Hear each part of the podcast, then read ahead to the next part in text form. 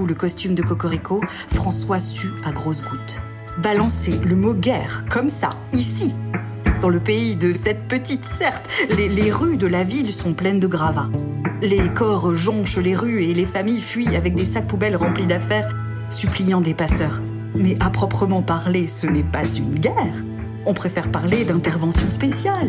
Il n'y a même pas de militaires. Elles sont effectuées par des drones de sécurité pour libérer l'accès à l'eau non contaminée et dissoudre les milices nazies.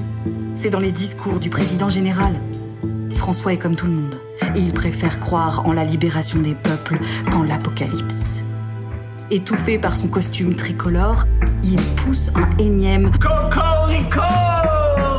et tout le monde applaudit. François fait son boulot et il le fait bien.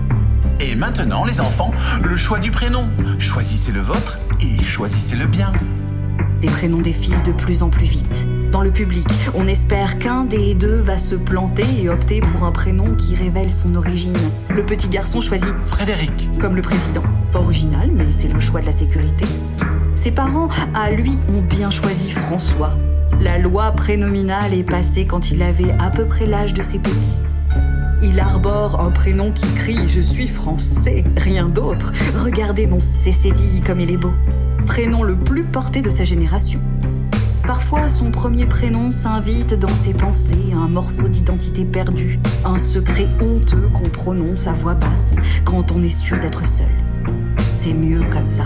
Dans ce beau pays, un mauvais prénom vous enlève tant de droits. La petite fille a l'air complètement perdue. François discrètement lui fait un petit signe et la petite fille répond Cosette, Oui, bravo ma petite. Cosette, c'est très bien. C'est dans, c'est dans, la petite fille reste muette. c'est dans Les Misérables de Victor Hugo. Bravo. Applaudissements. Pauvre Victor Hugo, s'il savait. Lui qui a défendu les pauvres, les fuyards, les tolards. Lui qui a écrit Les Misérables en exil, était expulsé du territoire français par un petit dictateur. On le cite à chaque nouvelle loi, supprimant telle ou telle aide. Cocorico.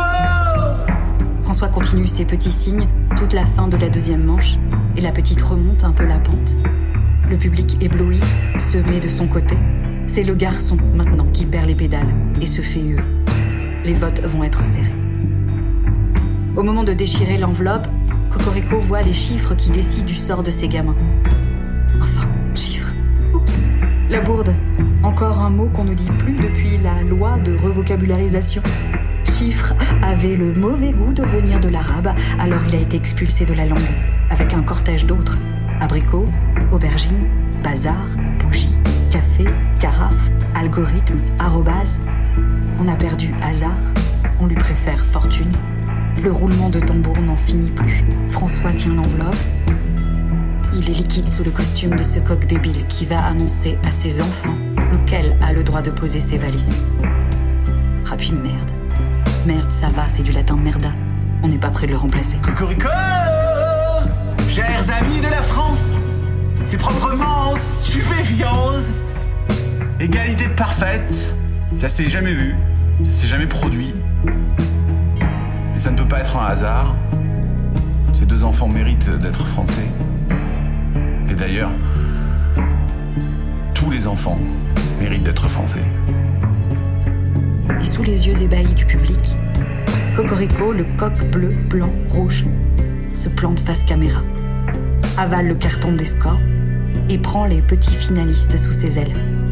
L'image est si belle que pour cette fois ça passera. Tonnerre d'applaudissements. François sait que dès qu'il quittera son costume, il sera renvoyé et remplacé.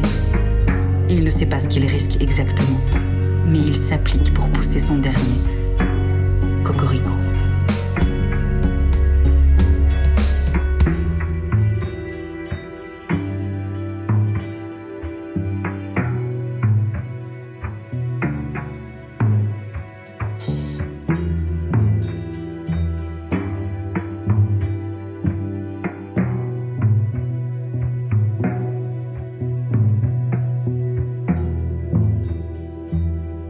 C'était Cocorico, un texte de Léonie de Ruder.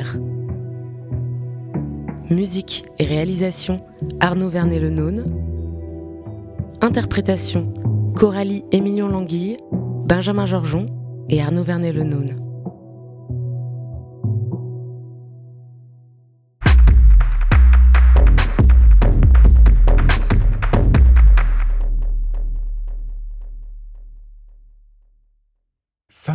C'est la vieille devise.